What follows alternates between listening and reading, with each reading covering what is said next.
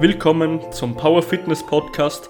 Mein Name ist Gabriel Reifinger und meine Aufgabe ist es, dich stärker zu machen, als du es jemals warst. Dere und willkommen zu diesem neuen Podcast wieder mal an diesem wunderschönen Sonntag. Heute habe ich wieder mal einen richtig coolen Gast dabei, den Daniel. Daniel, stell dich einfach mal kurz vor. Hi Gabriel, ich bin Daniel, ähm, 23 Jahre alt, zurzeit Physiotherapeut. Äh, ich komme aus dem schönen Deutschland, ähm, aus der Ecke Frankfurt-Wiesbaden und ähm, ja, bin wie gesagt Physiotherapeut in einem Reha-Zentrum, was sehr sportlich orientiert ist. Arbeiten dort auch mit vielen Leistungssportlern zusammen und ähm, arbeite außerdem noch bei einem Leistungs, äh, also in einem Nachwuchsleistungszentrum von einem Fußballverein. Ähm, genau, das ist so, was ich momentan mache. Perfekt. Ähm, Daniel, du bist Coach und hast dich spezialisiert. Also du hast eine ganz, ganz spezifische Zielgruppe. Genau. Und zwar, und zwar bist du Coach für Bodybuilding, Powerlifting, Gewichtheben, Ausdauer, Leichtathletik, Yoga, Mobility, Rudern, Mentalcoaching und Zahnhygiene. Habe ich das so richtig erkannt? Kann man grob sagen, ja. also richtig spitze Zielgruppe auf jeden Fall. Nee, was ist deine Ziele, äh, was ist deine Spezialisierung, Daniel? Genau, ich habe ja auch einen Instagram-Account gegründet und zwar geht es da um Knieschmerzen. Knieschmerzen unterstrich Hilfe heißt er. Ähm, den habe ich jetzt vor ein paar Monaten gegründet, aus dem Grund, weil ich gemerkt habe, dass sehr viele Leute Knieschmerzen haben.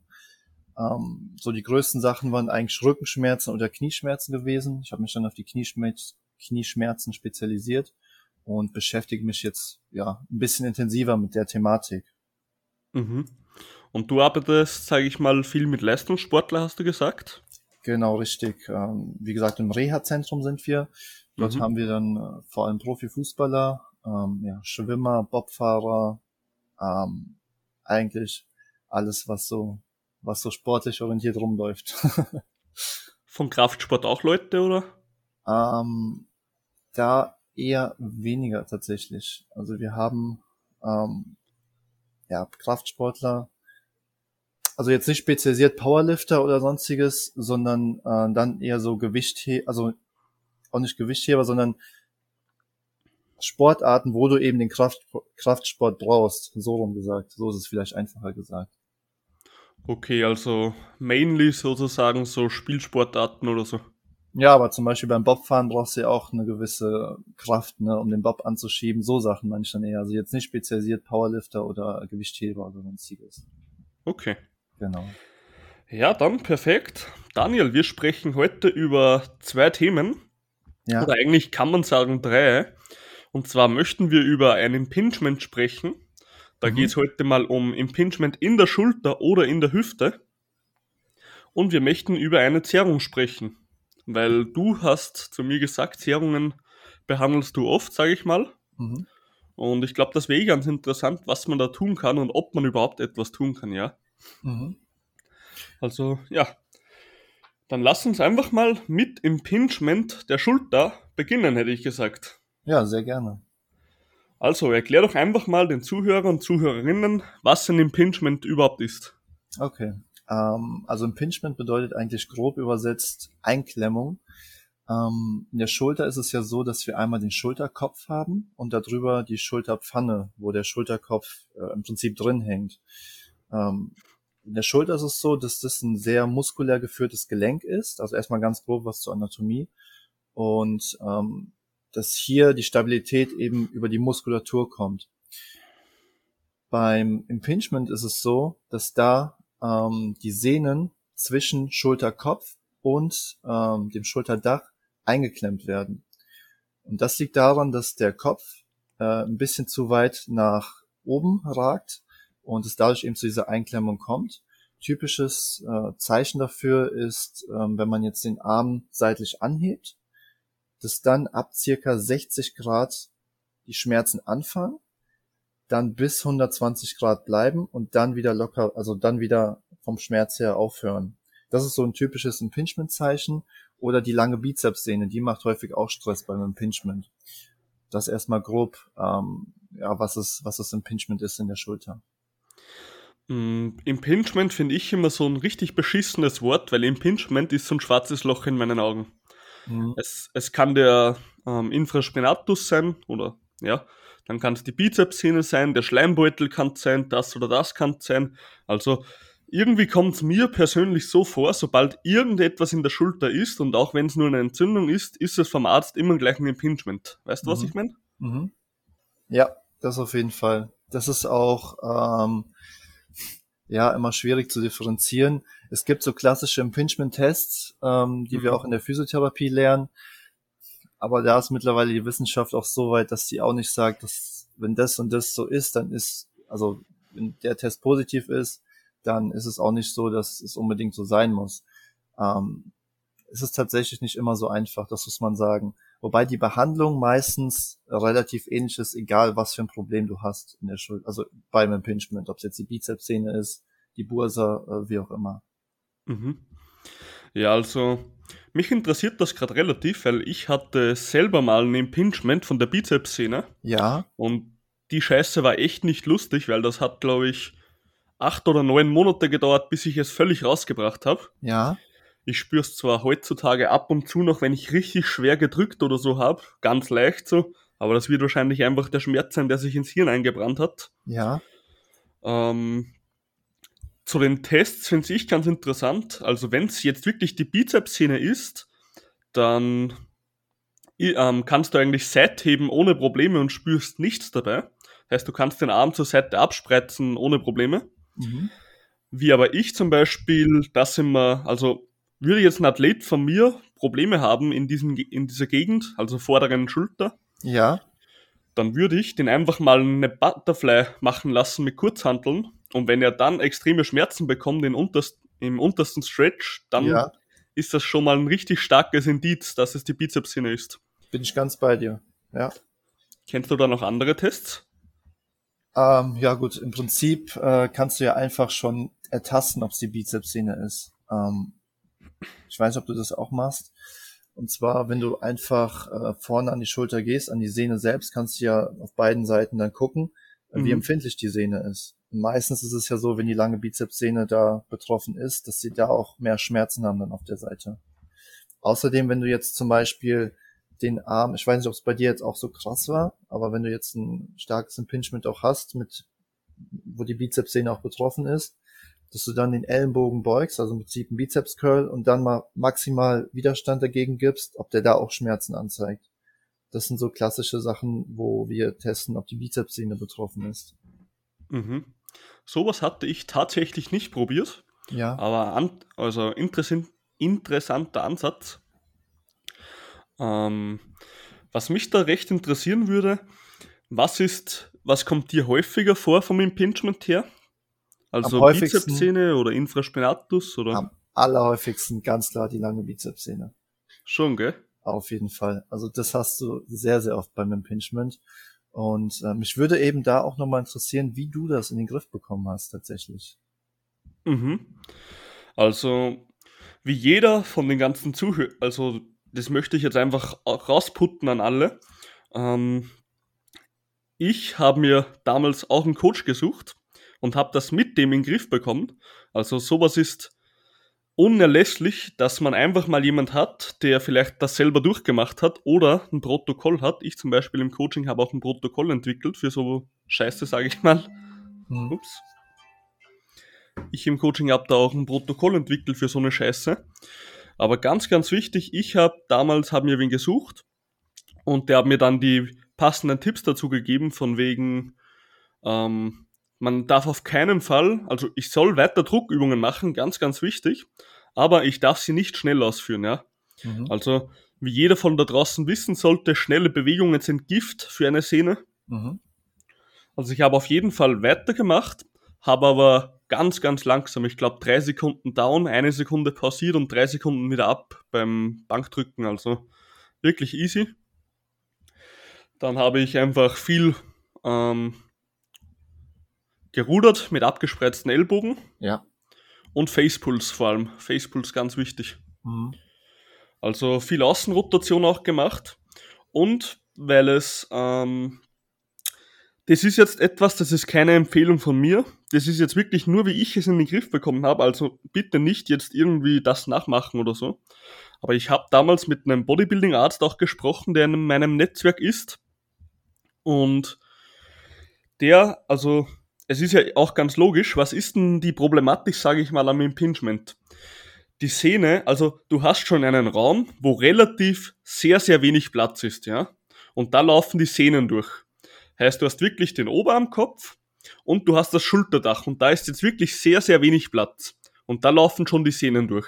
Mhm. Was passiert jetzt, wenn sich eine Sehne entzündet und, es, und sie ist schon eingeklemmt? Sie wird durch die Entzündung größer, weil mehr Flüssigkeit zu dieser Struktur kommt. Und sage ich mal, es ist ein Teufelskreis, weil du hast schon sehr wenig Platz. Und wenn jetzt etwas entzündet, dann wird es noch stärker eingeklemmt. Ja. Und damals habe ich mit einem Bodybuilding-Arzt gesprochen und der hat mir für zehn Tage äh, Entzündungshemmer eine Kur verschrieben. Heißt wirklich, dass ich mal etwas niedriger starte, dann höher gehe und dann wieder niedriger, sodass sich die Entzündung zumindest für eine kurze Zeit mal beruhigt, weil wenn sie immer nur dauerhaft anschwillt und wieder neu oder stärker einklemmt, dann kann das problematisch sein, ja? Mhm, ja, ja. Also ich will es jetzt keinen empfehlen, dass er Entzündungshemmer nehmen soll, aber mir haben sie wirklich geholfen, weil es ist einfach beim Impingement in der Schulter ein Teufelskreis von dem her. Ja, ich bin da tatsächlich ein bisschen anderer Meinung. Äh, mhm. ähm, also ich bin eher so immer ein Freund davon zu sagen, den Entzündungsprozess nicht zu stoppen, dass der ablaufen kann, dass die Sehne auch richtig heilen kann. Weil was machst du mit Entzündungshämmern? Du hemmst ja im Prinzip den physiologischen Prozess der Sehnenheilung. Genau, Und ja ich bin dann eher ein Freund, der sagt, okay, mach lieber mal Pause. Entzündungsphase dauert drei bis fünf Tage meistens und dann, bis die Sehne sich, gut, bei der Sehne dauert es immer ein bisschen länger, ähm, dass man da eben ein bisschen runterfährt von der Belastung. Ich sag dann, also was ich immer empfehle, sind dann eben die Zugübungen, was du jetzt auch schon gesagt hast, Rudern und Facepuls. Ähm, hattest du denn Schmerzen beim Bankdrücken gehabt, wo du es langsamer gemacht hast? Oder bei ähm, Druckübungen? Nicht direkt, aber danach meistens so ein, also nicht richtiger Schmerz, aber so ein komisches Gefühl, weißt du, was ich meine? Ja, dass dann irgendwas nicht richtig ist. Ja, genau, also okay. nicht so richtig, dass ich sage, komplett abgefuckter Schmerz oder so, aber ja. Ja, also ich denke, da kann es äh, die und die Seite geben. Also beides kann auf jeden Fall, das ist ja auch super individuell, da kann ja jeder äh, auf seine Weise auch Erfolg mit haben. Also das Problem ist einfach, wenn jetzt irgendwo eine Entzündung ist, wäre ich der Letzte, der irgendwie Entzündungshemmer oder so nimmt. Ja. Aber ich sage mal, da habe ich es halt richtig eingesehen, weil mir wurde das ja auch erklärt, so ich lasse mir alles erklären. Ich bin ja nicht irgendwie einer, der was ein Leitfaden blind folgt. Ja. Ähm, ich hatte die Scheiße schon sechs Monate. Und es ah, wurde, okay, okay, es wurde ja. vielleicht, min, sagen wir mal so, wenn es eine Stufe von 8 war vom Schmerz her, dann wurde es vielleicht eine 7, also eine Stufe okay. besser. Okay, ja. Und in, wenn es jetzt irgendwo im Körper eine Entzündung ist, dann gibt es ja keine Probleme, weil die kann ohne Probleme heilen. Mhm. Aber wenn du in der Schulter eine Entzündung hast und die Sehne hat eh schon sehr, sehr wenig Platz und dann wird sie durch die Entzündung noch größer und zwickt noch mal stärker ein, mhm. dann ist das, das habe ich gemeint mit Teufelskreis. Also ja. da wäre es gut, wenn zumindest sich diese mal kurz beruhigen kann. Weißt du, was ich meine? das kann ich voll nachvollziehen, gerade wenn es so eine langwierige Geschichte ist. Wenn du sagst, das ist schon ein halbes Jahr, dann äh, bin ich da auch der Meinung, kann man das mal ausprobieren. Ich, ich, mein, ich meinte es eher, wenn du es jetzt ähm, seit kurzem hast. Nee, also ich bin auch der Letzte, der gleich sagt, Entzündungshemmer oder so. Aber also ein halbes Jahr hatte ich es schon oder fünf Monate oder so. Mhm. Und nach acht Monaten hatte ich es dann wirklich schon im Griff. Also da war es dann auch weg. Mhm. Ja, okay, dann hat das ja gut funktioniert auch bei dir. Genau, also ich will jetzt mit dem Podcast wirklich, ich bin kein fucking Arzt oder so, ja. aber mir persönlich hat das geholfen. Also, wenn jemand wirklich schon sehr lange an dem leidet, kann er ja mal mit seinem Arzt das absprechen, ob es sinnvoll wäre, ja? Ja, das auf jeden Fall. Genau. Ähm, wie, welche Methoden kennst du, dass man so etwas in den Griff bekommt? Ähm, also du hast schon gute Sachen genannt. Einmal die Zugübung, da bin ich ein großer Freund von. Also es geht eigentlich darum, die Muskeln zu kräftigen, die den Schulterkopf nach unten zieht. Also wenn wir das jetzt in der Reha zum Beispiel machen, wir haben ja jetzt auch nicht irgendwie ein äh, Wettkampfdruck, wo er jetzt Druckübungen machen muss, weil er in irgendeine Disziplin, Disziplin rein muss, also je nachdem, was man halt für einen Patienten dann hat. Mhm. Ähm, bei den klassischen Patienten ist es so, dass wir versuchen, ähm, einmal den Schulterkopf in der Pfanne zu zentrieren. Mhm. Das geht über die Kräftigung der Rotatorenmanschette, also klassisch ähm, Außenrotation Infraspinatus, Innenrotation Subscapularis, dass wir versuchen, den, äh, den Humerus bzw. den Schulterkopf in, der, in die Pfanne zu pressen, dass er nicht mehr so weit nach oben steht. Und mhm. dann auch versuchen, Muskeln zu kräftigen, die den Schulterkopf nach unten ziehen. Das ist zum Beispiel der Lat, den du eben durchs Rudern aktivierst zum Beispiel. Mhm. Also das ist so die klassische Herangehensweise. Und wenn man dann äh, ja nach einer Zeit sieht, dass die Schmerzen sich reduzieren, führt man dann langsam wieder in das normale Krafttraining rein, wo man dann eben wieder mit Druckübungen und so weiter anfängt. Ich persönlich finde es auch ganz wichtig, dass man ähm, nicht nur den Lat trainiert, ja. weil der Lat kann der Lat kann hier große ähm, Vorteile bringen, aber gleichzeitig sehr, sehr große Nebenwirkungen. Ja. Weil wenn du den Lat, sage ich mal, immer nur Lat, Lat, Lat pumpst, dann bekommst du eine, sage ich mal, stärkere, ähm, nach vorne hängende Schulter, kannst du bekommen dadurch. Da hast du recht. Und daher ist es auch ganz, ganz wichtig, dass man Ruderübungen mit breiten Griff zum Beispiel macht für die Rhomboideen. Ja, ja. Also die sind wirklich essentiell für die Schultergesundheit in meinen ja. Augen. Und also ich persönlich finde am sinnvollsten Außenrotation und mhm. breit, breites Rudern zum Beispiel. Finde ich sehr gut. Finde ich sehr gut. Also den Einwand finde ich sehr gut von dir. Mhm. Äh, wie du schon sagst, Statissimus macht eine Innenrotation. Ähm, also finde ich einen sehr guten Ansatz, ja. Also der Lat hilft sicher mit, weil er ja auch den ähm, Oberarmkopf, sage ich mal, stabilisiert und zentriert. Jawohl. Aber wenn du immer nur Lat pumpst, kannst du unter Umständen Schulterprobleme bekommen. Ja, da hast du recht. Also da finde ich es sehr gut, wenn du da eben auch ähm, versuchst, die Rhomboideen zu kräftigen, dass du in die Aufrichtung kommst, auf jeden Fall. Und halt hintere Schulter finde ich auch ganz gut. Genau. Also die hilft da auch noch ein wenig mit, sage ich mal. Also das sollte man auch im Programm mit berücksichtigen. Genau. Ja. Ähm, ja, dann glaube ich, haben wir ein paar Infos rausgehauen, wie man Impingement auf jeden Fall behandelt von der Schulter.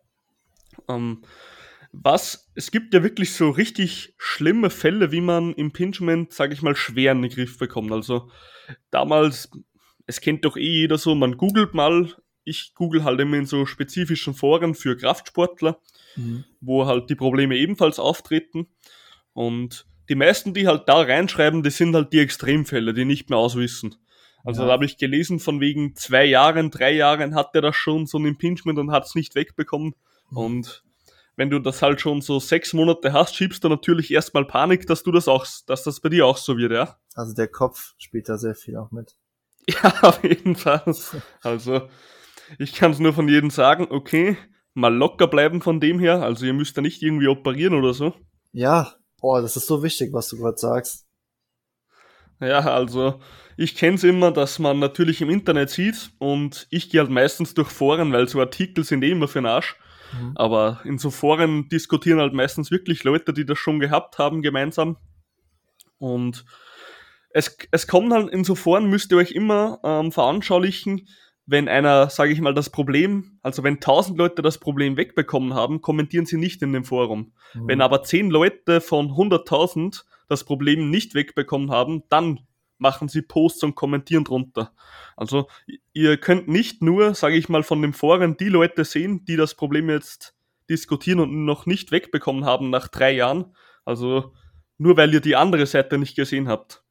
Also die Wahrscheinlichkeit, dass ihr so ein Problem in den Griff bekommt, wenn ihr wisst, was ihr tut und euch wirklich mal helfen lasst, dann ist das sehr, sehr hoch, ja.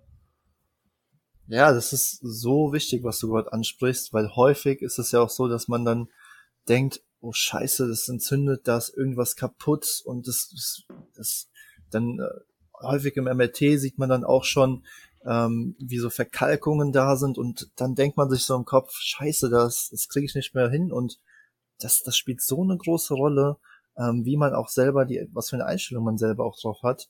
Weil gerade wenn man jetzt, jetzt kommen wir nochmal zum Thema ähm, MRT kurz, mhm. ähm, wenn man jetzt sich ein MRT machen lässt, ähm, dann sieht man fast in jeder Schulter, egal ob es Schulter ist, egal ob es ein Bandscheibenvorfall ist, was auch immer, ähm, überall findet Degeneration statt, überall sieht man Verkalkung oder sonstiges. Und deswegen finde ich es immer so wichtig, nicht so viel Wert auf MRT-Bilder zu legen. Also MRT-Bilder MRT sind extrem wichtig, um akute Erkrankungen, akute äh, Pathologien ähm, zu differenzieren. Aber man sollte sie auch nicht überbewerten, finde ich. Sorry, dass ich gerade ein bisschen abschweife. Ähm, weil häufig hast du es gibt so viele Menschen, die, ähm, ähm, die irgendwelche Pathologien in den MRT-Bildern haben, aber keine Beschwerden haben, wo es ganz normal ist, dass du mit der Zeit irgendwann mal irgendwas hast. Ähm, von daher will ich einfach nur noch mal den Tipp geben, MRT-Bilder auch nicht überzubewerten. Ich bin da mittlerweile sogar ein Freund davon. Also, wie, wie nennt man diese Leute, die sich die sich immer etwas einbilden, dass sie was haben, Hypochondria ja, oder, genau. oder wie nennt man das so, oder? Ich, ich weiß nicht, entweder Hyperhonda oder Hypohonda. Ja, genau, irgendwie so. Und ich kenne es halt nur von gewissen Leuten, auch bei mir im Umfeld so, die, also ältere, versteht sich, ja. Ähm, die hatten halt MRT machen lassen in dem Rückenbereich. Ja. Und dann sehen sie, dass sie eine Bandscheibenvorwölbung haben. Oh ja. So. Und dann geht's mal richtig los. Ich sag, ähm, ja. Auf einmal bekommen sie Kreuzschmerzen und auf einmal müssen sie zum Physiotherapeut für ein halbes Jahr und hey, vor dem scheiß MRT hattest du nix und die, die, die behinderte ähm, Portusion hattest du wahrscheinlich schon seit Kindheit, weißt du? Das ist, ja, das ist, das ist so wichtig, dass man das halt aber auch weiß, weil als Patient, ich meine, ich kann das ja verstehen, ich habe keine Ahnung, ich gehe zum Arzt, er macht ein MRT-Bild, sagt dies und das und dann denke ich mir, scheiße, ja, also das ist irgendwas, ne? Und mein Leben ist so gefühlt, also mein, mein Rücken ist kaputt so gefühlt. Aber dass das ganz normal ist, das wissen halt die wenigsten, ne? Ja, komplett. Ich habe auch zum Beispiel eine Bandscheibenvorwölbung. Ja. Und ja, mein du? Gott, ich, 21. Ja. ja, mein Gott, das bekommst du schon im Kindesalter, also. Ja, und der 50-Jährige macht sich dann Gedanken drum. Ja, komplett. Und das ist so behindert. Ja. Ähm, ich hebe halt auch meine 200 Kilo noch meine fünfmal, wenn ich will. Also ich habe da auch keine Angst von. Ja. Und ich sag's dir jetzt mal ganz ehrlich, wie es ist. Bandscheibenvorfall ist ja nichts Unnatürliches. Kann nee. immer kommen bei jedem. Nee. Aber besser Bandscheibenvorfall mit Muskeln als ohne. Also, mein Gott, wenn ich das ihn hab, dann habe ich ihn und dann mache ich Reha, dann trainiere ich wieder auf und dann komme ich wieder dorthin, wo ich war und werde stärker. Mein Gott. Genau, genau, absolut, sehe ich ganz genauso. Also es gibt Weltreka Weltrekordhalter, die haben einen Bandscheibenvorfall vor dem Weltrekord gehabt. Mein Gott. Ja, und das ist dieses heutzutage, dieses Katastrophisieren, sagen wir auch ganz gerne in der Physio, dass man dann häufig Sachen überbewertet und sich so einen Kopf um Sachen macht. Ähm, ja. Ja, sicher. Also ich kenne es ja selber auch von mir, da kommen halt Leute zu mir und also man kennt sie, da kommen Leute ins Coaching so ich hatte letztens jetzt wieder zwei, eigentlich drei sogar, die anfangen. Also es war relativ stressige Zeit für mich. Mhm. Und da kommen halt wieder so kleine Wehwehchen und das und das habe ich und man kennt's ja, weißt du, dann waren die schon beim Arzt und der Arzt sagt wieder das und das hat, haben sie, obwohl der Arzt halt meistens keine Ahnung von wirklicher Bewegung hat. ja, ja, sind wir mal ehrlich. Der sagt halt immer die Standardsachen und dann haben die halt zum Beispiel Angst, bei einem Ausfallschritt in die komplette Tiefe zu gehen. Weißt du, was ich meine? Ja, genau. Genau. Und dann sage ich so, geh tiefer, geh tiefer. Und dann, wenn, dann sagen sie, ja, nee, das tut so weh. Und dann kommt das halt meistens nur aus, dem Kopf von ihnen. Also du kennst es eh sicher. Dass die einfach ab einer gewissen, ähm, ab einer gewissen Tiefe sagt der Kopf nein und nicht das Gelenk. Ja, ja. Und dann sage ich halt, geh tiefer, geh tiefer. Und auf einmal ging es halt nach zwei Wochen doch so tief, ja. Also ist, was ein Wunder. Das ist so wichtig, auch da reinzugehen, diese Range komplett auszunutzen. Das oh, das ist extrem wichtig, ich sag's dir. Also das sehe ich heute auch. Sorry, wenn ich dich unterbreche, wolltest du noch was sagen? Nee, nee, auch was. Weil das geht mir, äh, also ich sehe es häufig, heute häufig auch noch in der Physiotherapie. Wir haben es tatsächlich auch in der Ausbildung so gelernt. Ähm, Kniebeuge, Knie hinter den Füßen, ne? So das Klassische.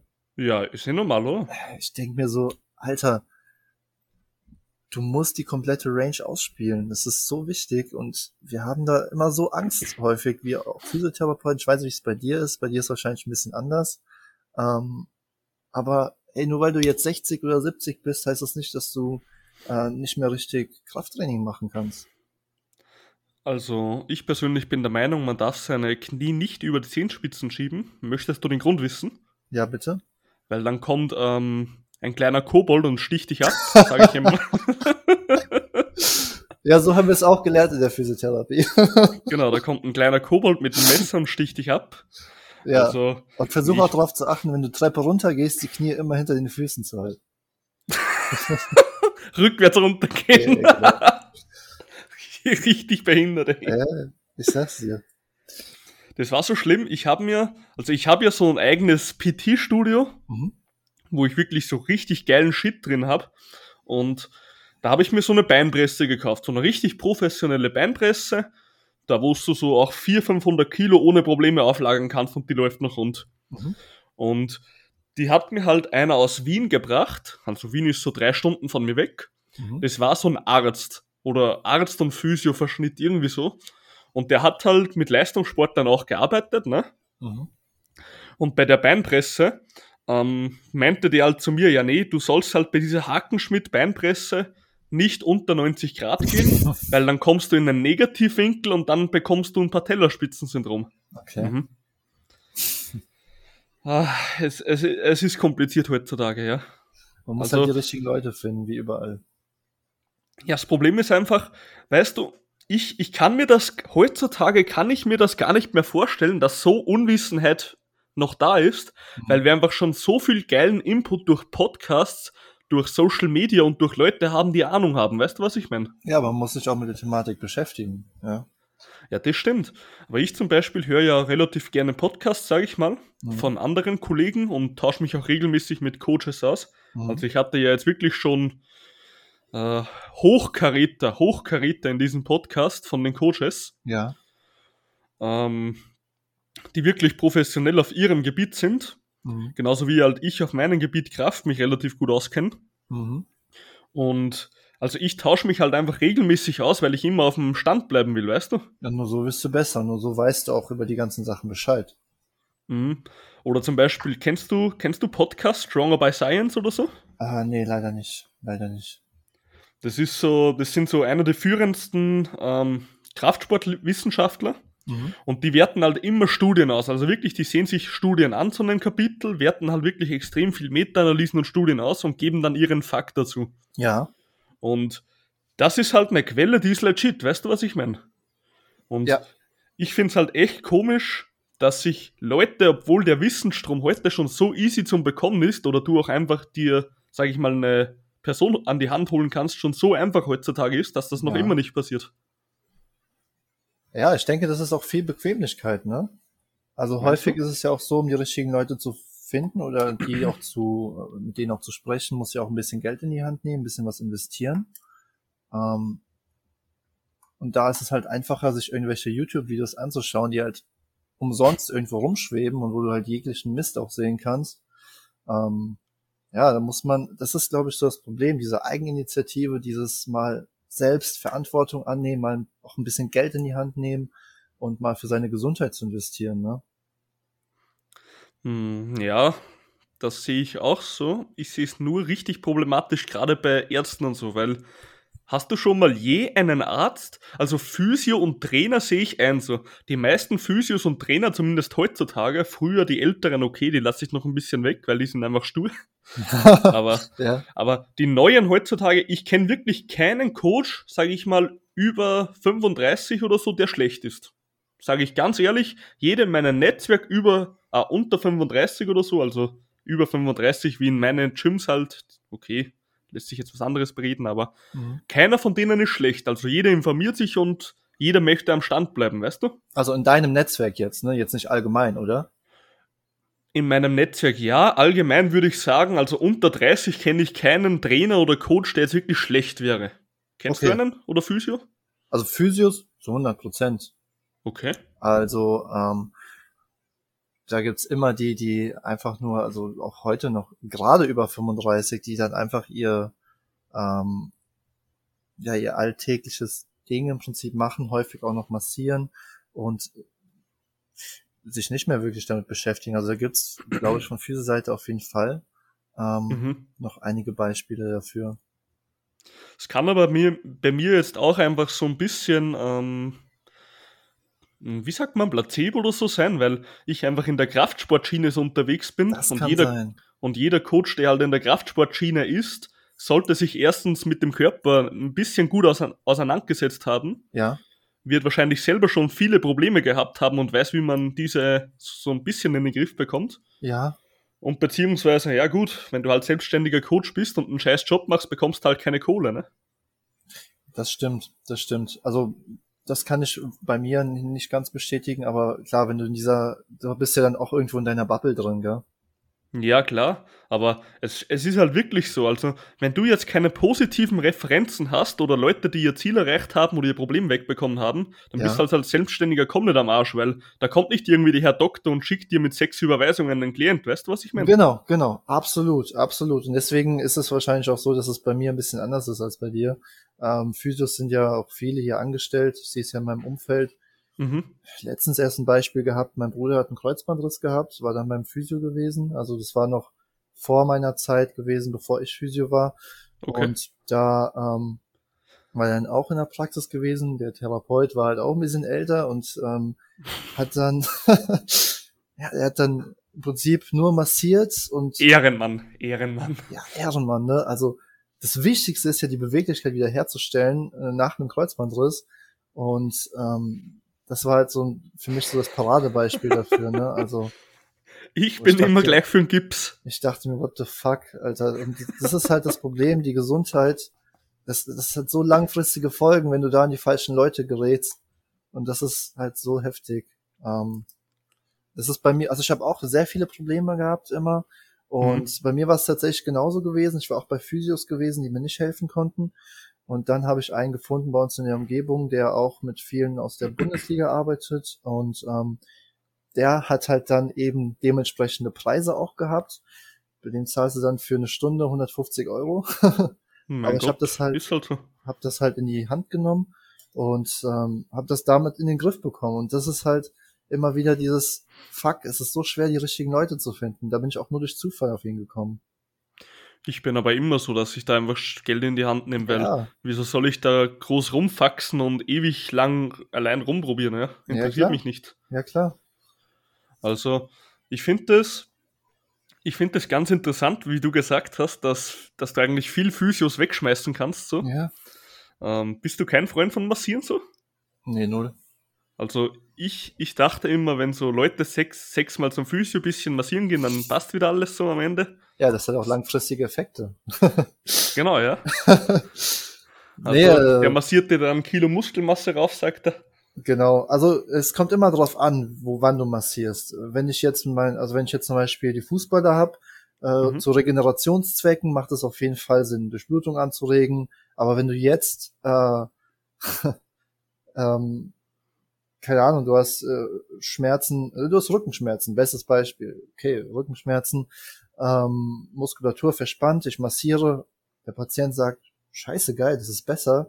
Dann denkst du als Therapeut, ja cool, das hat einen Effekt, was ich gemacht habe. Okay, aber am nächsten Tag sind die Schmerzen wieder da, weil du halt nicht das Problem, die Ursache davon gelöst hast. Und ähm, bei so Sachen absolut nicht massieren. Mhm. Also es kommt also, darauf an, wann du massierst, was, was, was du dir davon erhoffst. Also ich finde so Quick Fixes nicht schlecht, aber nicht, weil sie etwas bringen sollen, sondern einfach, weil du ein bisschen Vertrauen zu dem, sage ich mal, Klienten aufbaust. Ja. Das finde ich sehr gut, weil wenn du jetzt beispielsweise massierst, der Typ kommt rein, hat drei Monate Rückenschmerzen, kann nicht mehr schlafen und und und. Mhm. Jetzt machst du halt deine gewissen Sachen mit ihm und er kann halt wieder schlafen, weil, weil es ihm wieder sehr gut geht. Ja? Für eine, zumindest für ein paar Tage so. Wenn du dieses, also wenn du diesen Quickfix anwendest und das Vertrauen so aufbaust, dann ist die Wahrscheinlichkeit, dass er, sage ich mal, die Sachen, die du ihm vorgibst, machst, um 100% gestiegen. Weißt du, was ich meine? Das auf jeden Fall, das kann ich bestätigen. Vertrauensaufbau finde ich auch sehr wichtig beim Patienten. Also so könnte man tatsächlich auch angehen, ja. Genau, also da finde ich es gar nicht so blöd, einen Quickfix einzubauen, ja. weil wenn er, wenn er genug Vertrauen zu dir hat und du sagst ihm, mach eine Übung jeden Tag beispielsweise, ja. dann wird er sie mit hohem Vertrauen wahrscheinlich eher machen und nicht nur schleifen lassen, als wenn du ihm die gleich vom Anfang an zeigst oder so. Interessanter Ansatz, ja, auf jeden Fall. Also da bin ich ganz bei dir, ja. Genau. Ähm, generell zur Physiotherapie wollte ich noch sagen, ich finde es ganz interessant. Ich hatte tatsächlich, ich war noch nie bei einem Physio. Mhm. Ich habe bis jetzt jedes Problem in den Griff bekommen. Und da muss ich ganz klar sagen, ich bin kein Einzelkämpfer, überhaupt nicht. Also ich bin der Erste, der mir irgendwie Hilfe holt. Ja. Aber ich habe, wie gesagt, ein sehr, sehr gutes Netzwerk, auf das ich zurückgreifen kann. Ja. Und da sind halt auch wirklich Physios, die selber Powerlifter sind und 300 Kilo plus beugen. Ja. Und wenn ich so einen Physio frage, der weiß halt wirklich, was zu tun ist bei Powerlifting-Problemen, ja, als ein ja. normaler Physio bei uns, der was ein bisschen mein Knie massieren möchte, ja. Ja, das ist Gold wert. Das ist Gold wert. Ich sage immer, das Net dein Netzwerk ist deine stärkste Währung. Kleine Zwischenfrequenz an dich, lieber Zuhörer oder Zuhörerin. Ich möchte dich einfach mal darauf hinweisen, was ich auch schon in der letzten Zwischenfrequenz gesagt habe dass ich für die komplette Jahresplanung ein PDF erstellt habe, was dir dabei hilft, einen langfristigen Plan aufzustellen, wie du optimal an dein Ziel kommst. In diesem PDF bekommst du einen Leitfaden, viele verschiedene Ideen, wie du dein Jahr gestalten kannst, welche Phasen es gibt und welche Phasen ich persönlich vor andere stellen würde, um somit das Beste rauszuholen. Also wenn du deine Jahresplanung noch nicht aufgestellt hast, beziehungsweise deine Periodisierung und noch nicht das optimalste System für dich hast, hast du jetzt die Möglichkeit, kostenlos ein Dokument zu bekommen, mit dem du das ganz easy machen kannst und somit auch natürlich viel mehr Progress schaffst in kürzerer Zeit. Also wenn du das haben willst, dann melde dich bei mir auf einen der Social Media und ich werde dir das zusenden, völlig kostenlos. Also geht es eigentlich gar nicht geiler für dich. Und genau dann wünsche ich dir weiterhin viel Spaß beim Podcast. Oh ja, oh ja. Also da, da haben sich alle Klienten bei mir auch schon richtig bedanken dürfen für das große Netzwerk, weil ja. wenn natürlich der Klient ein Problem hat, kann ich auch da nochmal nach, nachhaken, wo. Ja, und das finde ich sehr gut, diesen Ansatz von dir. Nicht dieses, okay, ich bin, äh, ich bin der Heiler, ich löse alle Probleme, sondern wenn ich mal nicht weiter weiß, frage ich einfach einen, der sich damit auskennt und kann dadurch meinem Klienten helfen, weil dann steht der Klient ja im Vordergrund. Ja, für das ist ja ein Netzwerk gut. Ja, genau das sehe ich leider immer wieder, dass bei uns einfach zu wenig Netzwerke sind im Sport beziehungsweise Physio, weil, also ohne Scheiß, ich merke es gerade bei Physios, Physios werden so die letzten, die irgendwen woanders hinleiten. Ja, ja. Also, wenn, wenn dann, wenn da irgendwie ein äh, Hüftproblem, Knieproblem, Fußproblem, Schulterproblem, selbst wenn sich der Typ gar nicht auskennt, er wäre der Letzte, der dich irgendwie weiterleitet zu, zu einem Spezialisten. Weil jeder der Beste sein will. Genau, ja. ja. Und das sehe ich halt problematisch so. Ich bin jetzt auch kein Freund, dass ich gleich jemanden wegschicke, nur weil er ein Problem hat. Ja. Ich möchte halt einfach mal Lösungsansätze probieren.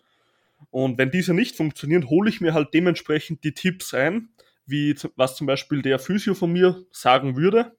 Also der äh, Kraftsport-Physio, mhm. da habe ich ja zwei davon. Und dann werde ich das probieren. Und wenn ich das dann auch nicht wegbekomme, dann bin ich so weit, dass ich sage, okay, schau, ich bringe nicht weiter, dann musst du mal zu einem Kollegen oder so. Aber nur so geht's ja. Aber ich bin jetzt kein Freund, dass ich jemanden gleich von erster Sekunde, weil er, eine, weil er ein akutes Problem hat, wegschicke. Ja. Weil das bekommst du ja meistens in den Griff. Aber das, das siehst du halt auch häufig.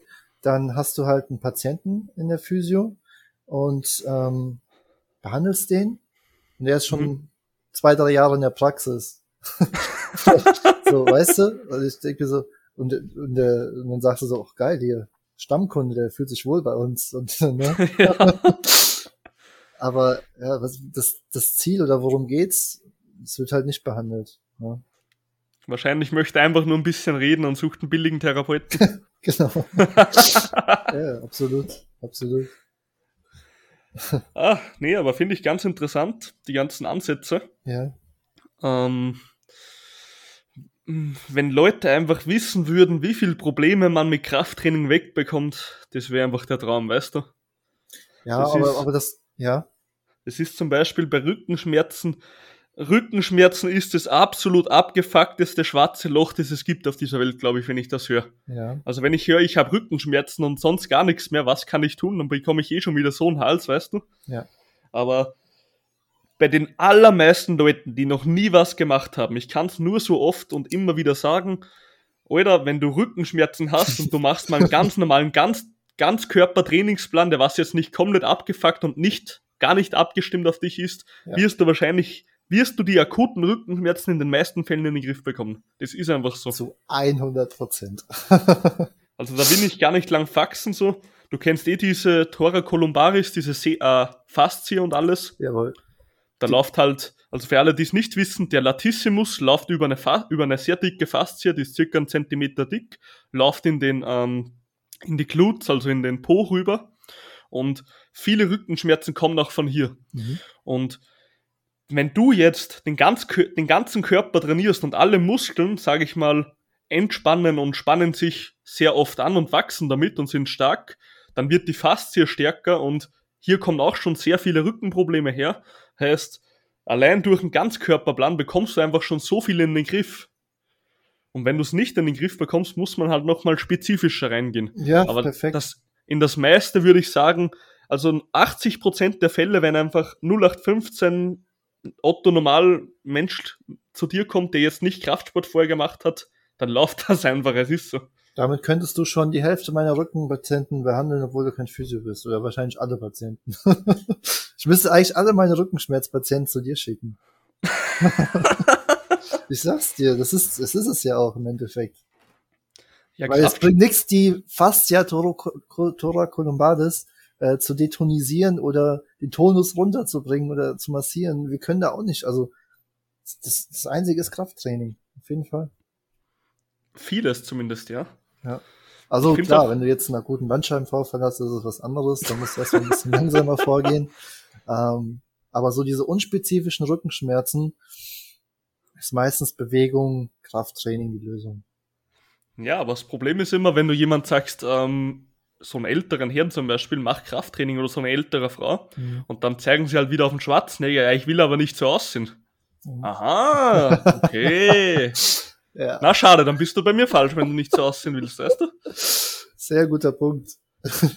also das ist halt immer so der Klassiker, den ich höre und dann musst du halt den Menschen erklären, hey, schau her, der ist auf erstens mal sehr speziell ein Supplement, die was du bei uns wahrscheinlich nicht so schnell bekommen würdest. Ja.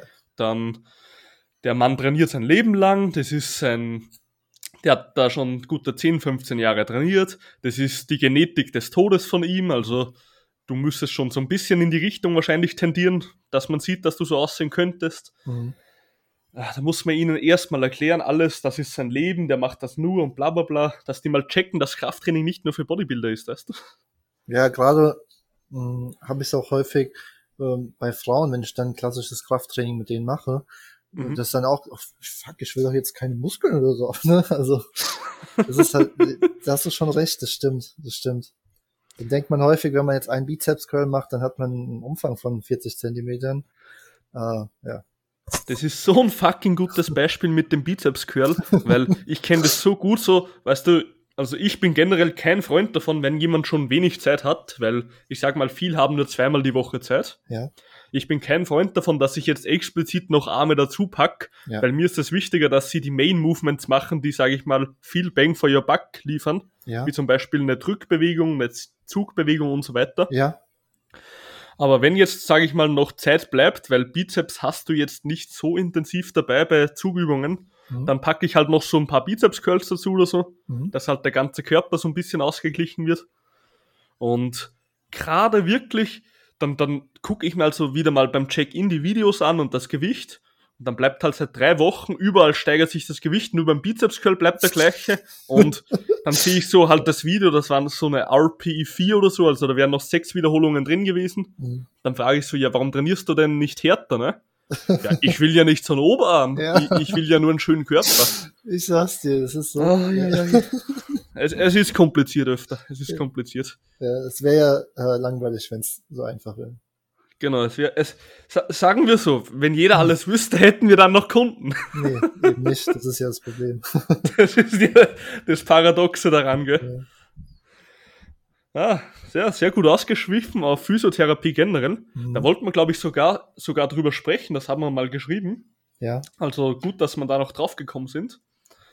Ähm, ich möchte Impingement für die Hüfte einfach mal kurz auslassen mhm. und zur Zerrung übergehen, weil bei der, sage ich mal, Impingement Hüfte kann man eh nicht sehr viel machen, außer gewisse Muskelgruppen stärken, genau. dass sich der, sage ich mal, ähm, Oberschenkelkopf besser in der Hüftpfanne zentrieren kann. Ja. Mehr kannst du bei einem Impingement generell nicht machen, würde ich, ich jetzt mal behaupten. Darf ich kurz mal fragen, was so deine, oder was, was dein Ansatz wäre, welche Muskeln du kräftigst? Mhm. Also ich, ich persönlich habe ein ganz leichtes in der linken Seite. Ja. Heißt nicht heavy, aber wenn ich jetzt so ganz, ganz tief beuge, dann spüre ich es halt schon, wenn ich gar nichts vorher mache. Mhm. Äh, mein Ansatz ist es, den ähm, Glut Medius zu jawohl, stärken. Jawohl. Weil viele glauben immer nur, dass der Glut Medius für eine ähm, Abduktion des Oberschenkels ist, also eine Abspreizung, mhm. was aber nicht der Fall ist, also ja, man lernt es zwar in der Anatomie, dass dieser Muskel für diese Funktion da ist, mhm. was aber ein primärer ähm, Funktion dieses Muskels ist. Er zentriert den äh, Oberschenkelknochen in der Hüftpfanne. Ja. Und somit hast du, wenn du ein Impingement hast, wo ja der Knochen in der Hüftpfanne eingeengt ist, mhm. es pinscht sozusagen ab einer gewissen Tiefe, mhm. kannst du mit Priming, also eine Vorbelastung auf diesen Muskel, kannst du den Ober Schenkelkopf besser zentrieren und dann kannst du auch meistens beugen ohne Probleme. Perfekt, perfekt. Machst du genau, auch also. ein bisschen Kräftigung Außenrotatoren? Wie bitte? Kräftigung Außenrotatoren? Mache ich tatsächlich nicht, nein. Okay, alles klar. Wie ja, trainiert man so etwas? Wie trainiert man Außenrotatoren bei Oberschenkelgänger? Ähm, also zum Beispiel ganz gut äh, hier die, kennst du Clamshells? äh, ist es. Das sind aber nicht diese Feuerhydrant-Kicks, oder? Ja, so in der Art ist es. Oder du liegst auf der Seite und rotierst dann so das Knie nach oben und wieder runter, weißt du? Aber ist das dann nicht einfach eine Abspreizung? Abspreizung mit Rotationskomponente. Heißt, du drehst auch den Fuß nach innen und nach außen sozusagen. Genau. Okay. Ja, ist ein bisschen schwer zu erklären jetzt. Muss ich direkt mal, mal, mal gucken. Ja. Ähm, und warum das, ein, das möchte ich nur noch kurz einwerfen vor Zerrungen, warum das meistens im Impingement ein Problem ist, ist zu schlechte ähm, Glutes-Koordination. Mhm. Heißt, der Glut, wie ja sicher viele wissen, setzt am Oberschenkelknochen an, heißt, der zentriert ebenfalls und ist einer der Hauptkraftübertrager vom Oberkörper zum Unterkörper. Mhm. Und wenn der koordinativ schlecht mit anderen Muskeln arbeiten kann, dann kann es auch sein, dass Impingement entsteht in der Hüfte. Das heißt, du musst erstmal lernen, den wirklich anzusteuern, ne? Jein, anzusteuern auch, sehr wichtig. Also ich kann es nur empfehlen, dass man den mal vorher mit so ähm, Bridge, wie nennt man die? Bridge Holes? Mhm. Glute Bridge Holes, dass man den mal so ein bisschen ähm, primed vorher, mhm. vorm Training und dass man aber generell einfach die Glut auf Spannung halten kann, während ebenfalls der Latt auf Spannung ist und die Hems, ja? Ja. ja. Also, dass da koordinativ zusammengearbeitet ah, werden kann. intermuskulär. Genau, intermuskuläre Koordination Jawohl. sozusagen. Ja. Also, das ist so, so kannst du in meinen Augen Impingement am besten in den Griff bekommen. Ja, finde ich sehr gut. Sehr geil. Dann möchte ich gleich zur Zerrung springen, weil du gesagt hast, Zerrung ist so ein Spezialgebiet von dir. Mhm. Ich würde gern einfach mal von dir was hören. Bei Zerrungen habe ich sehr wenig bis fast keine Ahnung, also das interessiert mich auch relativ. Mhm. Hau einfach mal raus, was eine Zerrung ist und dann, wie du meistens vorgehst. Ja, man muss da mal so ein bisschen differenzieren. Zerrung ist so meist das leichteste von der Muskelverletzung. Im Prinzip sagt man da in der Literatur, dass es eine Überdehnung ist vom Muskel, häufig durch Überlastung eben. Mhm. Und ähm, dann kommen ja als nächstes dann Muskelfaserriss, wo dann eben schon Risse in der Muskelfaser entstehen, Muskelbündelriss. Also erstmal ganz kurz zur Anatomie, du hast eine Muskelfaser, mehrere Muskelfasern bilden ein Muskelbündel und mehrere Muskelbündel bilden dann den kompletten Muskel. Ähm, und wenn du jetzt äh, den Muskelfaserriss hast, dann hast du eben diesen, diese einzelne Muskelfaser, Muskelbündelriss, äh, den ganzen Bündel und so weiter. Bei der Zerrung ist es so, dass wir da eben, wie gesagt, äh, eine Überdehnung haben. Häufig wird in der Literatur gesagt, dass da auch schon Mikrotraumen da sind, also auch schon kleinere Risse. Ähm, aber im Endeffekt ist es jetzt egal, was es genau ist. Äh, wichtig ist da auf jeden Fall, ähm, da kommt es dann darauf an, was du eben machst. Wenn du jetzt einen Laufsport hast oder sonstiges, wenn du es im Alltag merkst, dass man da eben die Belastung reduziert. Und häufig ist es so, dass die Zerrung dann aber auch ja nach circa einer Woche äh, wieder weg ist, so ein bis zwei Wochen. Ähm, mhm. Was würde dich noch zu dem Thema interessieren? Ich weiß jetzt gar nicht, was da alles, äh, wo, wo, in welche Richtung ich jetzt gehen soll. Mich generell würde interessieren. Ja. Also Zerrungen entstehen, glaube ich, in Spielsportarten und so häufiger als ja. bei uns. Ja. Weil bei uns ist ja, sage ich mal, das ganze Bewegungsprofil, was wir immer abarbeiten, ist relativ kontrolliert. Ja. Ähm, mich würde es einfach mal interessieren, so typische Zerrungen im Kraftsport, falls du da ein paar kennst. Und sage ich mal, was man da am besten tut, ob Ruhe besser wäre für den Anfang, ob man sich trotzdem noch leicht bewegen soll, ob man spazieren soll. Mhm, okay. Was wäre da so ein Ansatz? Also ich weiß tatsächlich nicht, was jetzt klassisch im Krafttraining häufig für Zerrungen sind, aber ich sehe es, also so allgemein häufig haben wir die, äh, die Hemis hinten. Yes, die Hemis. Und die Adduktoren. Ja, Adduktoren, aber auch beim Fußball zum Beispiel häufig mal die Wade auch, der Gastrocnemius.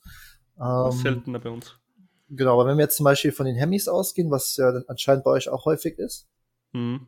ähm, dann auf jeden Fall, wenn du merkst, okay, in der Akutphase äh, ist immer so die goldene Regel, ähm, Rest, im Prinzip äh, Ruhe, Eis, ähm, Moment, Ruhe, Eis, Rise, Ruhe, Eis, Kompression und Hochlagern, wobei Hochlagern jetzt bei einer Zerrung nicht so wichtig ist, aber auf jeden Fall mal Kompression, Eis.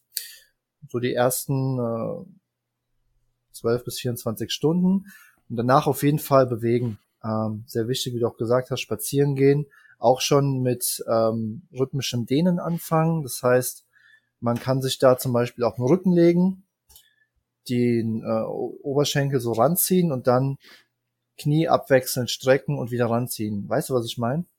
Ja, ja, klar, dass so ein da einfach einen Blutfluss reinbekommst. Genau, ein rhythmisches Dehnen in die Muskulatur reinzubringen, dass die Muskelfasern trotzdem ähm, richtig, sich richtig orientieren und dann ähm, auch nach dieser Akutphase Wärme draufpacken und dann mhm. ja belastungs- oder schmerzabhängig wieder einsteigen im Prinzip. Wichtig ist, du sollst keine Schmerzen haben, ähm, wenn du die Übung ausführst. Ähm, würdest du sagen, dass eine 4 von 10 okay wäre? Vom Schmerz? Bei der Problematik tatsächlich würde ich warten, bis man schmerzfrei ist. Okay. Hm, würde vielleicht, ja, das ist abhängig, wieder super individuell. Mhm. Ähm, vielleicht würde ich sogar eins bis zwei tolerieren. Kommt wieder auf den Fall drauf an. Genau, eins bis zwei ist, kann auch meistens der Kopf sein, so, genau, also genau. sehe ich auch relativ gut ein. Genau. Ähm, wenn du jetzt, also was ich noch einwerfen wollte, ist Spazieren. Spazieren extrem gutes Bewegungsmuster, extrem gut für das Ganze. Mhm. Würde ich immer einbauen bei Problemen. Mhm. Äh, wie stehst du dazu? Bin ich ganz bei dir. Ja. Sehr gut. Ähm, so, irgendetwas wollte ich noch zu Zehrungen fragen, das mich gerade voll interessiert hat. Genau, ist eine Zehrung eigentlich ein entzündlicher Prozess? Oder nicht?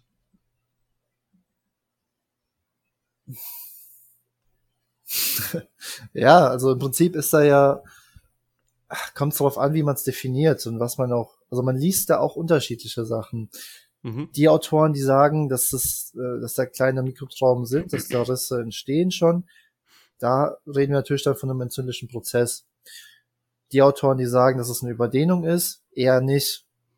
Wenn, dann mhm. würde ich jetzt mal sagen, ähm, ein relativ kleiner. Weil du hast ja gesagt, man sollte ähm, auch kühlen am Anfang im akuten Fall. Mhm. Und das Kühlen hat ja eigentlich primär nur den Effekt, dass Schmerzen ein bisschen zurückgehen. Genau, richtig. Äh, was mich da aber wundert, wäre es sinnvoll, einen, einen entzündlichen Prozess durch Kühlen zu verlangsamen, um halt den Heilungsprozess dementsprechend auch langsamer voranschreiten zu lassen. Je nachdem, wie stark es wieder ist, dann tatsächlich, ja. Mhm. Ähm, das ist eine gute Frage, die du stellst. Die stellen wir uns auch häufig, inwiefern das Sinn macht, das Kühlen. Ähm, wenn du es jetzt ganz leicht merkst, würde ich fast sagen, eher schon ab einem Muskelfaserriss auf jeden Fall kühlen, ne? Mhm. Ähm, aber wenn du es ganz leicht merkst, brauchst du auch dieses klassische Kühlen nicht unbedingt, meiner Meinung nach. Wir haben es zwar so gelernt, aber so aus meiner Erfahrung ähm, würde ich nicht sagen, dass du das unbedingt brauchst. Ich bin eigentlich, sage ich mal, so auf der Seite, dass ich, solange der Schmerz irgendwie tolerierbar ist, also ja. das ist ja natürlich von Mensch zu Mensch unterschiedlich. Manche halten den Schmerz für fünf gar nicht aus, manche können den neun noch durchdrücken, so. Und ich bin halt so ein Mensch, ich glaube, wenn wir jetzt wirklich von eins bis zehn ausgehen, ich würde so eine sieben bis acht noch tolerieren können, ohne dass ich jetzt jammere. Ja. Ich würde persönlich nicht kühlen, solange ich mich in dieser Range bewege, solange ja, es tolerierbar ich, ist. Bin ich eigentlich bei dir, muss ich sagen. Ähm, bei der Zerrung hast du auch eigentlich keinen keinen Schmerz von sieben bis acht. Das ist einem meistens auch viel einfacher. Mhm. Ähm, ja, also das ist auch ein gutes Thema, was du angesprochen hast. Manchen hilft es tatsächlich auch für den Kopf mal zu kühlen, muss man auch sagen. Eisbeutel auf den Kopf legen. Ist tatsächlich so. Ist aber wirklich so. Das ist ja genau dasselbe, wenn du jetzt, ich weiß nicht, ob dir das was sagt, Kinesiotapes und so weiter, ne? Ah, sind das, sind das diese, die man so, die man so aufklebt? Diese bunten so? Dinger, die du drauf Okay. Hey, was, was machen die eigentlich? Gar nichts. Ich habe das schon sehr oft gesehen, aber was hat das für einen Sinn? Kein Effekt. Auch nicht irgendwie für Performance oder was, oder? Für den Kopf. Wirklich, oder was?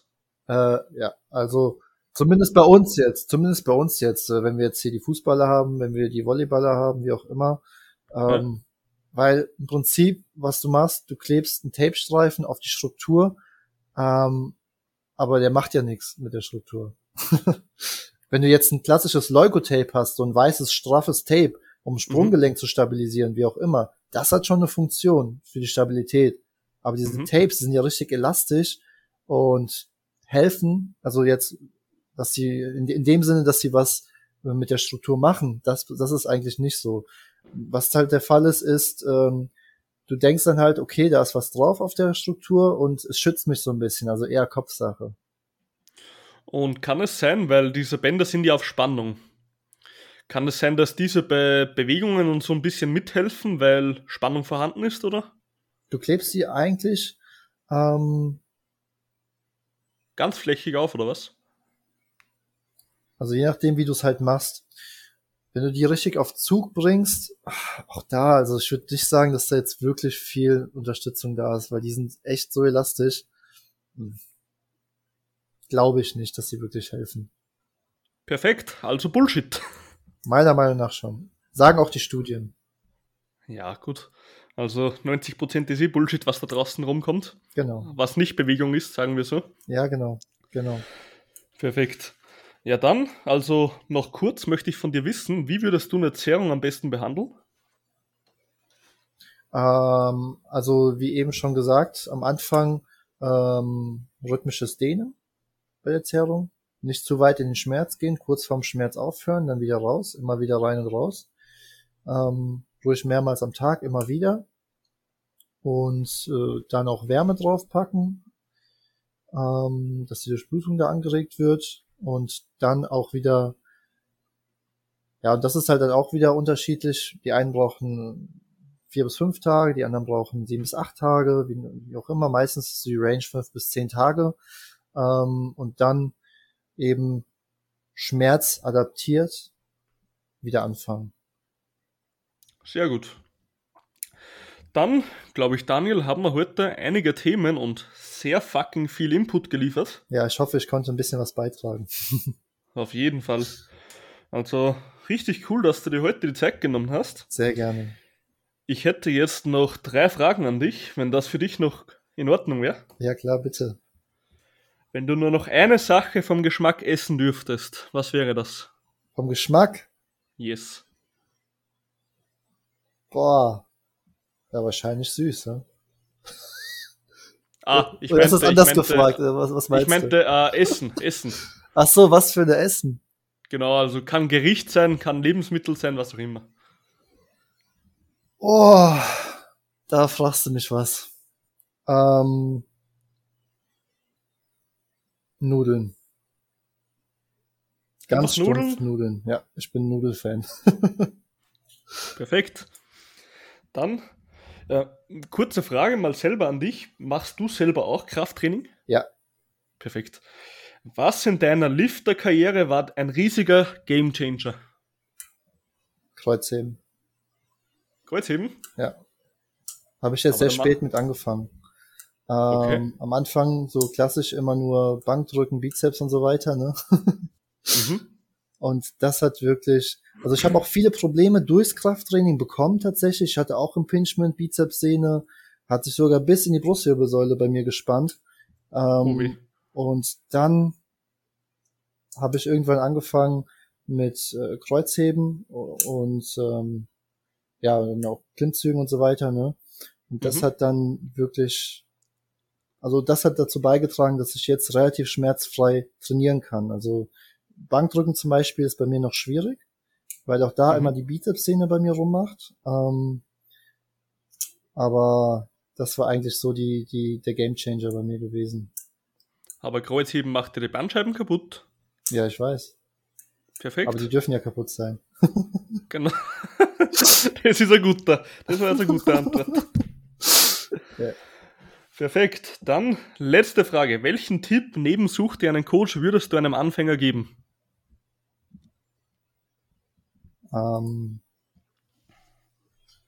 ausprobieren, viel ausprobieren. Hm, sehe ich ein bisschen zweischneidig, weil mhm. jede Woche einen anderen Plan ausprobieren ist jetzt auch nicht das Sinnvollste. Ach so, ich meinte jetzt eher, wenn du jetzt, ähm, dass du nicht stumpf einem Schema folgst und ähm, also dass du im Prinzip aus Schmerzen und ähm, gibst dich den Schmerzen hin, probierst nicht weiter aus, versuchst alles daran zu setzen, irgendwas zu finden, was dir helfen kann. Also dass du da, wenn du jetzt, also jetzt rede ich schon ein bisschen aus Physiotherapie-Schiene, wenn du Schmerzen mhm. haben solltest bei Krafttraining oder bei sonstigen Sachen, dann probiere viele Dinge aus, irgendwas wird dir helfen. Am besten ist das, was du schon gesagt hast, such dir einen Coach, such dir irgendjemanden, der Ahnung davon hat, das ist das Beste. Aber auch da dann wieder, probier unterschiedliche aus, wenn dir ein Coach oder ein Physio, wie auch immer, nicht hilft. Mhm. Sehr gut gesagt, ja. Ähm, weil du gesagt hast, nicht einem stumpfen Plan folgen. Mhm. Daniel, wir sind hier in einem Kraftsport und so ein bisschen Tendenz in Powerlifting-Richtung ähm, Podcast. Also ja. wir sind hier alles nur Powerlifter und wir folgen einem stumpfen Scheißplan. Also Scheiße. Also, okay, sorry. Genau, ich schneide das einfach raus, kein Thema. Ja. Passt, dann haben wir den Podcast heute abgeschlossen. Hast du noch eine letzte Message an die Zuhörer? Ähm, macht weiter Kraftsport. und wenn ihr Bandscheibenprobleme habt, macht Kraftsport. Perfekt. Perfekt. Okay, dann, liebe Zuhörer und Zuhörerinnen, ich möchte mich wieder mal bedanken für das Zuhören.